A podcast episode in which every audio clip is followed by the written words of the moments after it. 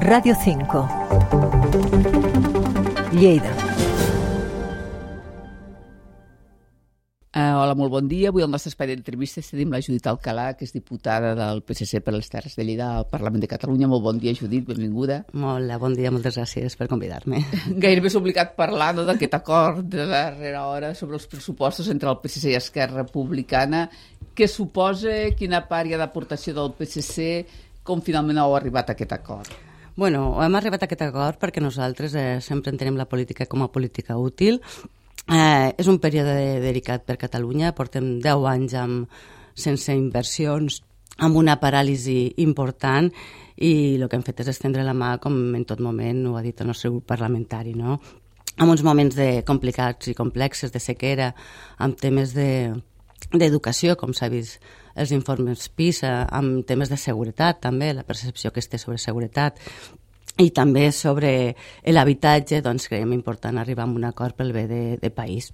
Eh, dit això, nosaltres eh, continuem també, tenim l'opinió que ja teníem abans, eh? és un govern que no ha canviat, és un govern que és dèbil i li demanem doncs, a, a partir d'aquest acord doncs, que governin i que les, els acords que hem arribat doncs, que, és que s'arriben a complir.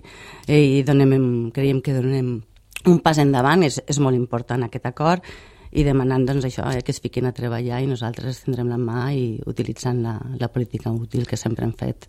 Quina és l'empremta del PSC en aquests pressupostos, l'aportació? En què més es notarà? Jo crec que primer que es notarà són les inversions, a, a, com he dit, els quatre punts eh, forts que nosaltres apostàvem i apostem, és el tema d'habitatge, per la situació que hi ha, és el tema d'educació, doncs creiem que s'ha de treballar doncs, per millorar aquests informes que ens donen a nivell educatiu. És el tema de la sequera, és complex per tot el que s'està vivint i tenim que ficar mesures i al ple passat nosaltres vam aportar unes 25 propostes de les quals van sortir totes aprovades. Per tant, creiem doncs, que, que és una aposta decidida per treure d'aquest atzucar amb temes de sequera i, i l'altre és eh, el tema de, de la seguretat vull dir, seguretat, educació, eh, sequera, habitatge. Aquests són sí, sobretot educació, seguretat, s'ha vingut parlant molt, sobretot de les mancances i com Man... percep molt directament la ciutadania. Exacte, exacte. Nosaltres aquí hem fet també amb aquest document uns, eh, unes inversions fortes en temes de Mossos, en temes de jutjats, eh, en temes de col·laboració Mosso-policies eh, locals, i, i dona, eh, dona, amb tot això és perquè surti endavant i treure aquesta percepció d'inseguretat d'inseguretat. També és veritat que hi ha estudis que ens marquen no, doncs, eh, ja no és la percepció, sinó el tema de la, de la delinqüència. I pel que fa a la sequera, també és el gran cavall de batalla. L'any passat va ser nefaste, sobretot pels pagesos de les terres de Lleida, que tots els que produïen cereals i ferratges es van veure condenats a perdre la collita. Es va criticar molt la gestió tant del govern de la Generalitat com la que es va fer de, de, de part de la Confederació Hidrogràfica de l'Ebre. Estem a les portes d'una nova campanya de rec les previsions són que tampoc hi haurà aigua. Creu que aquesta la gestió serà diferent o ens trobarem en un escenari molt semblant? Jo crec que si el govern aplica totes les mesures que es van acordar al ple passat, jo crec que podem treure d'aquest atzucar. Hi ha recursos, recursos econòmics i, i materials, i per tant és aplicar totes aquelles, eh, aquestes eines que té el govern per sortir doncs, eh, aquesta, a minvar aquesta sequera. En, en, en part, suposo, moltes inversions poden anar destinades a... Bueno, el, el president al, Aragonès ja va anunciar un, un paquet sí, sí, d'ajuts... Ja, de, de... pels recs, pels pagesos, i, i tot això, si s'aplica, doncs en sortirem endavant. Fa mm -hmm. temps que ho estem dient. Nosaltres ja fa temps que estàvem, portem tres anys dient que, que està bé aquesta, tot el tema de la sequera, doncs que era complexe. El govern sí que és veritat que no, no feia el cas necessari per, per, bueno, fins que no estàs a sobre doncs ho veus i ara per fi aquest cop esperem que les mesures, dic 25 mesures s'apliquin s'apliquin i surtem de, d'aquesta sequera tan, no, tan complexa. Que i sobretot el, el que sí. és el sector agrari, que és, va, pues, essencial per les comarques sí, sí, de Lleida. Sí, havia, no? havia moltes inversions amb, el, amb nivell de d'inversions pels recs, d'acord? Per, per tema d'ajuts als pagesos i, i bueno, totes les reclamacions que s'estan fent, a més a més en bona sintonia amb el govern d'Espanya per, per ajudar també. Mm. Anem a la teva tasca com a diputada, com a membre de, de la Comissió d'Interior del Parlament, que heu debatut recentment tot el que és la reforma del Codi Penal, no pel que fa al tema abusos a menors. Per què és important? Bueno, és important... O que aporta de nou, diguéssim. Sí, això ve de la comissió, és una comissió d'investigació que es va crear al Parlament per tema d'abusos a, a menors. Estava molt enfocat a l'Església, però nosaltres en tot moment hem dit que els abusos és a l'entorn de, de l'infant, és a dir, està en l'àmbit familiar, en l'àmbit de, d'esport en, en l'àmbit escolar i per tant eh, arrel d'aquesta comissió després de, de moltes compareixences doncs, de, doncs, on venien eh, doncs, eh, víctimes i supervivents que se'ls diu a les persones que han, que han patit abusos sexuals quan, quan eren petits eh, vam creure necessari arrel de les demandes doncs, eh, que era important la imprescribilitat dels delictes sexuals a menors. Per què? Perquè els menors, quan se senten abusats, no saben veritablement què els ha passat. Va? El tema de la por, el tema de la confiança, el tema de no entendre què els estan fent, eh, doncs eh, no arriben a denunciar fins que són adults i, i era una demanda que ens feien els, els, els, els supervivents, no? doncs que aquesta imprescribilitat fos. És veritat que fa el 2021 eh, es va modificar el tema, es va augmentar els anys vale, per poder denunciar, però hem vist que no era suficient i entre els diferents grups parlamentaris vull, vam arribar a l'acord, eh, Comuns, eh, Esquerra, Junts i nosaltres, de portar aquesta reforma del Codi Penal. Per què és important? Primera, perquè eh, veritablement veus la gravetat dels fets, vale? un abús amb un menor és algo que, com sempre he dit, i això va dir la síndica de Greuges, no és un pecat, sinó que és un delicte i per tant té que tenir, té que tenir les seves conseqüències i segona perquè la víctima denunci quan se senti veritablement preparada. Per tant, ell sap que durant el llarg de la vida podrà no denunciar. No prescriurà i, a més a més, també creiem que és una, és una mesura dissuasòria pel fet de que si algú vol delinquir sàpigui que en qualsevol moment pot estar davant la de la impunitat que s'ha mantingut exacte, fins ara. Exacte. Que impunitat per part de l'Església i per part també de molts, de molts abus, sí. abusadors. Sí, sí, no? sí, perquè tinc per compte que segons eh, estudis que hi ha d'Europa, eh, un de cada cinc nens eh, són abusats. Eh? Amb, de, de, abans dels 17 anys ha patit un abús. I, és una xifra molt alta. Molt alta. I quatre, quatre nens cada dia, cada dia, o sigui, ojo els que estem dient, pateixen abusos sexuals.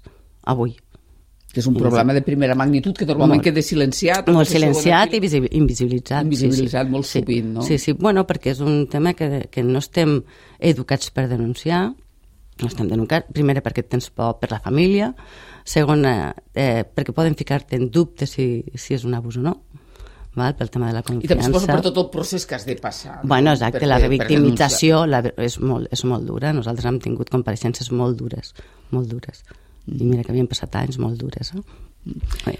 Deixant una mica de banda sí. aquest tema, però que també pertany a la Comissió d'Interior, ah, i, i lligat amb el tema de la sequera, com es presenta la campanya d'incendis d'aquest any? Doncs pues molt complexa, molt per complexa, això, perquè ja, que hi ha, ja, van, ja van, en principi ja, ja s'ha ficat ja en marxa tot el tema de, de la prevenció d'incendis, i és molt dura, primera, perquè jo crec que falten mitjans, eh, recursos, recursos eh, materials i humans, eh, sobretot a la nostra zona, sabem que van desmuntar tot el tema del graf aquí a Lleida. Això et volia preguntar eh, també. Eh, llavors, sí. Eh, sí que és veritat que continua estar el trem, eh, han fet una reestructuració des del govern, en diferents bases de gra, però és veritat que la que tenien que ficar a Reus, que era la que ens donava una mica de cobertura, encara no s'ha ficat en marxa. Pues tot el que és la plana queda bastant desprotegit, Molt, totalment. Des... el graf a Trem, no? Sí, totalment desprotegida, perquè a més a més del tema de Socrones, és a dir, de Trem a Lleida hi ha una, hi ha una, hi ha una distància, distància considerable. És una, és una hora, exacte, és una hora mínim. Sàpiguen com tenim tot el tema d'infraestructures i carreteres, doncs encara més. Eh, per tant, jo crec que és una situació molt complexa i bueno, és un tema que vull portar la compareixença al conseller abans perquè... havia parlat d'avançar-ho, no? Inclús tot el... Sí, sí, sí. sí. No, ja no, no, no, en principi ja, ja es va anunciar eh, que, que s'avança i cada any s'ha anat avançant, per tant... La situació climàtica... Per, sí, sí, la situació climàtica. Jo crec que ja és que tenim que estar en alerta ja no és la temporada de sequera, sinó tot l'any.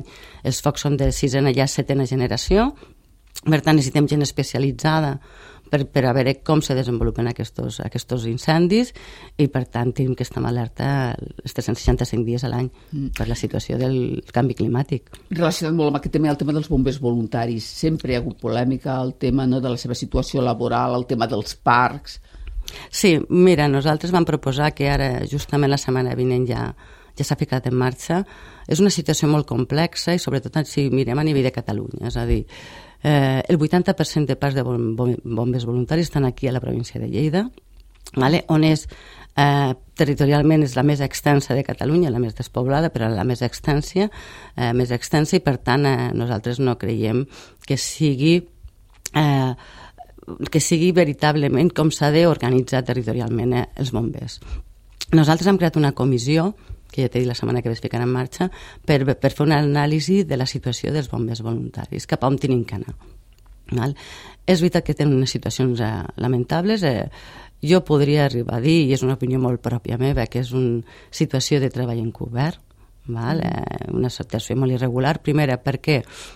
Perquè se'ls obliga a fer 650 hores eh, a l'any, uh -huh. vale? de, de, eh, per mi són 650 hores, que és, és molta jornada laboral, perquè tenim en compte que aquests bombers estan treballant en un altre àmbit, per tant, si tu estàs treballant tens que tenir les teves hores de descans, però si tens que complir les 650 hores, veritablement... Combinar-ho doncs, amb la Combinar-ho tot, de, moltes vegades eh, fico en dubte que compleixin les hores de descans. Per tant, si surts d'una jornada laboral i te'n vas a fer de bomber voluntari, eh, jo no sé si has fet aquest descans. Per tant, fiques en risc la teva vida i també la del ciutadà.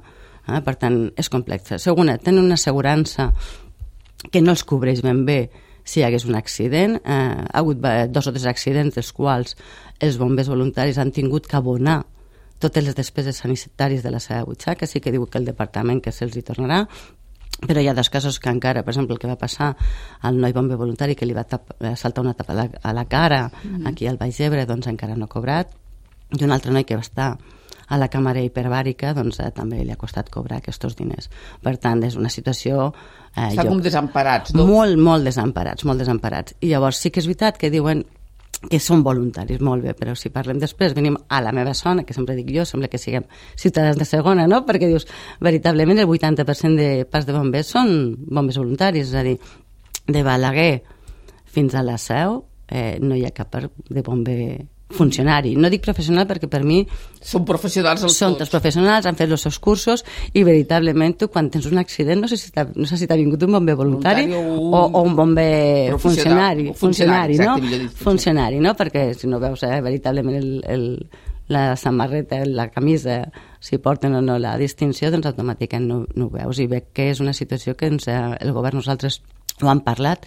Veritablement no sé el que tenim que fer amb ells, amb, el sentit de que amb aquesta comissió veurem cap on tenim que tirar, però sí que és veritat que és una situació molt, molt irregular. Uh -huh. Mm. Ah, I després a nivell de material, no? a nivell de material tenen els camions a, a passar en una foto d'un camió d'un L, és a dir, de, Estan de molt obsolets. Tots... Sí, molt obsolets, molt, molt, i fallant molt. Uh mm. -huh. Aquesta setmana hi torna a haver mobilitzacions, de fet no n'hi ha deixat d'haver, però es tornen a reforçar les mobilitzacions dels pagesos, sobretot aquí a Catalunya, eh, també n'hi ha hagut arreu d'Europa, a Brussel·les, a Madrid. Quina és la vostra perspectiva de la situació i quina, cap on s'han d'encarar les negociacions que els pagesos estan tenint amb el govern de la Generalitat i, bueno, i amb la resta d'administracions? Eh, bueno, nosaltres eh, lo que, estem, lo que, lo que intentem és que el pagès, és a dir, té que treure el seu rendiment, és a dir, no pot perdre diners, val? i té, el que li diem que fes ajuts, per suposa, a nivell de recs i d'infraestructures, el tema de modernització, que això ja s'està fent en certa part, sí que és veritat que són inversions cares, que no amortitzes a llarg plaç i per tant jo crec que el govern aquí té que fer un esforç doncs, en donar ajuts i després amb el tema de la collita i el tema de la venda. És a dir, ells tenen que tenir un la diferència de, de preus entre la diferència que... de preus és, és, és, jo crec que el, el, el pagès té que traure eh, molt més eh, benefici amb, amb aquesta tasca que fa, que és indispensable per tots nosaltres. És a dir, si no hi ha pagesos no mengem. I el govern de l'Estat, jo sé que el, el ministre està fent els passos i està fent les negociacions per poder per poder tirar endavant i que doncs, hi hagi molt més benefici per part dels pagesos, per supos. Molt bé, Judit, doncs no tenim més temps, ho deixo aquí. Moltíssimes gràcies per aquest repàs, per la situació política de Lleida i Catalunya i sobretot el que afecta les Terres de Poder. Moltes gràcies. Moltes gràcies a vosaltres.